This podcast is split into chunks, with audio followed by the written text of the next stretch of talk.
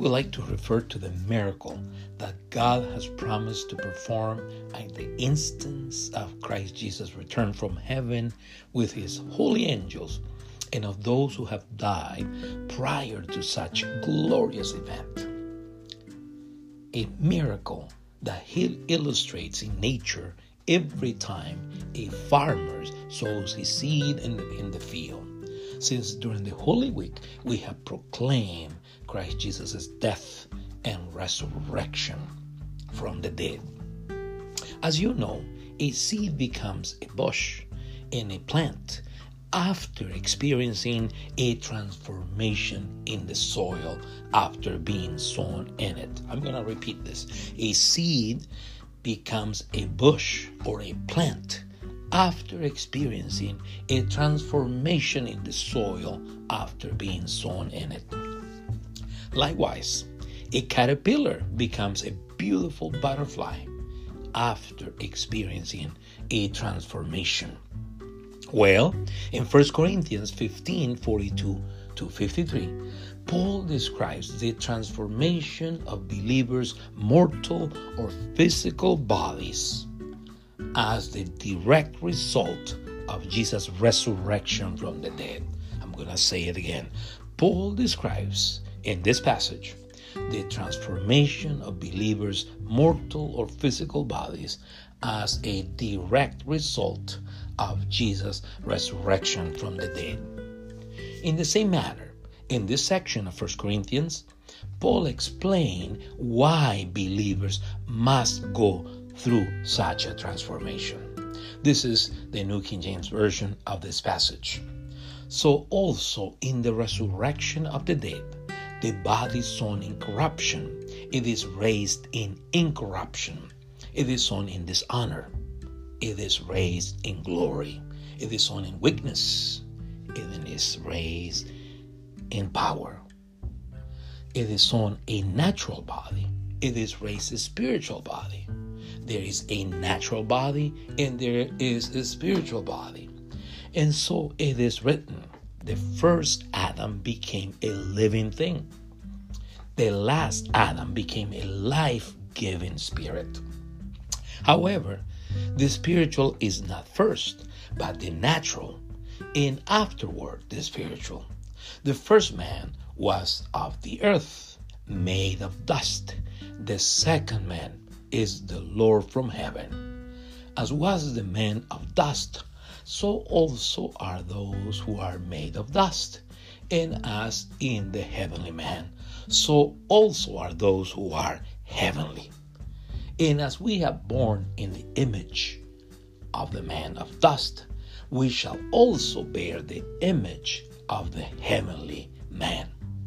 Now, this I say, brethren, that flesh and blood cannot inherit the kingdom of God, nor does corruption inherit incorruption.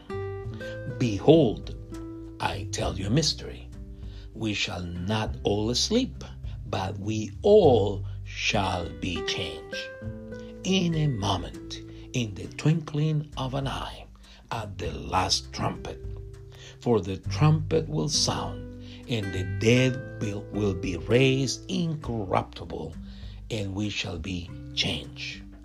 For this corruptible must put on incorruption, and this mortal must put on immortality. Now, this is a New Living Translation of the same passage, 1 Corinthians 15 42 to 53.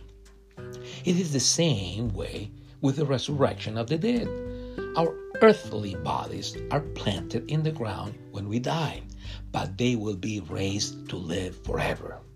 Our bodies are buried in brokenness, but they will be raised in glory. They are buried in weakness, but they will be raised in strength. They are buried as natural human bodies, but they will be raised as spiritual bodies. For just as there are natural bodies, there are also spiritual bodies. The, the scriptures tell us the first man, Adam, became a living person, but the last Adam, that is Christ, a life giving spirit. what comes first is the natural body, then the spiritual body comes later. Adam, the first man, was made from the dust of the earth, while Christ, the second man, came from heaven. The earthly people are like the earthly man, and the heavenly people are like the heavenly man. Just as we are now like the earthly man, we will someday be like the heavenly man. What am I saying, dear brothers and sisters? Is that our physical bodies cannot inherit the kingdom of God. These dying bodies cannot inherit what will last forever. But let me reveal to you a wonderful secret that we will not all die, but we will all be transformed. It will happen in a moment, in the blink of an eye, when the last trumpet is blown. For when the trumpet sounds, those who have died will be raised to live forever, and we who are living will also be transformed. For our dying bodies must be transformed into bodies that will never die. Our mortal bodies must be transformed into immortal bodies. As we read 1 Corinthians, you will notice that the Apostle Paul wrote to believers who lived in Corinth to admonish them to continue firm in the faith and to correct the attitude that some of them had towards one another. Let us keep in mind that Christ Jesus followers who live in this city live in a diverse, cosmopolitan, commercial, affluent, international, and religious atmosphere. Most of them were from Greek, Roman, and Jewish background. He encouraged them to remain united in the faith as long as they carry out the mission which they had had from Christ Jesus. He admonished them to reflect God's holiness in their lives amid an adverse and hostile spiritual environment, to settle their disagreement cordially and privately if they had differences of opinion. As I told you before, in the passage mentioned before, the Apostle Paul affirms that God will transform the physical bodies of all believers at the instant of Jesus' return, as he corrected some believers who live in the city who denied Jesus' resurrection from the dead. I'm going to repeat this. Paul affirms that God will transform the physical bodies of all believers at the instance of Jesus' return, as he corrected some believers who live in Corinth who denied Jesus' resurrection from the dead. He says that to be in God's glorious presence, one needs to experience the transformation from the physical to the spiritual, from the material to the heavenly. I'm going to say this again.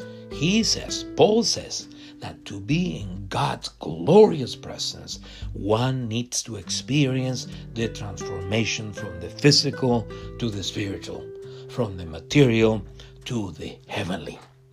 So, believers anticipate being in God's presence once they die and once a loved one who was a believer dies. Believers in Christ Jesus are comforted by the promise that God has made them about their own resurrection or the resurrection of their loved ones who were believers. Believers in Christ Jesus comfort one another by reminding each other of the promise that God has made to them about their own resurrection or about the resurrection of their loved ones who were believers. So believers could say what Paul says For to me to live is Christ, and to die is gain. When I say it again, believers in Christ Jesus could say with confidence, with conviction, what Paul says For to me to live is Christ, and to die is gain. Amen. God bless you.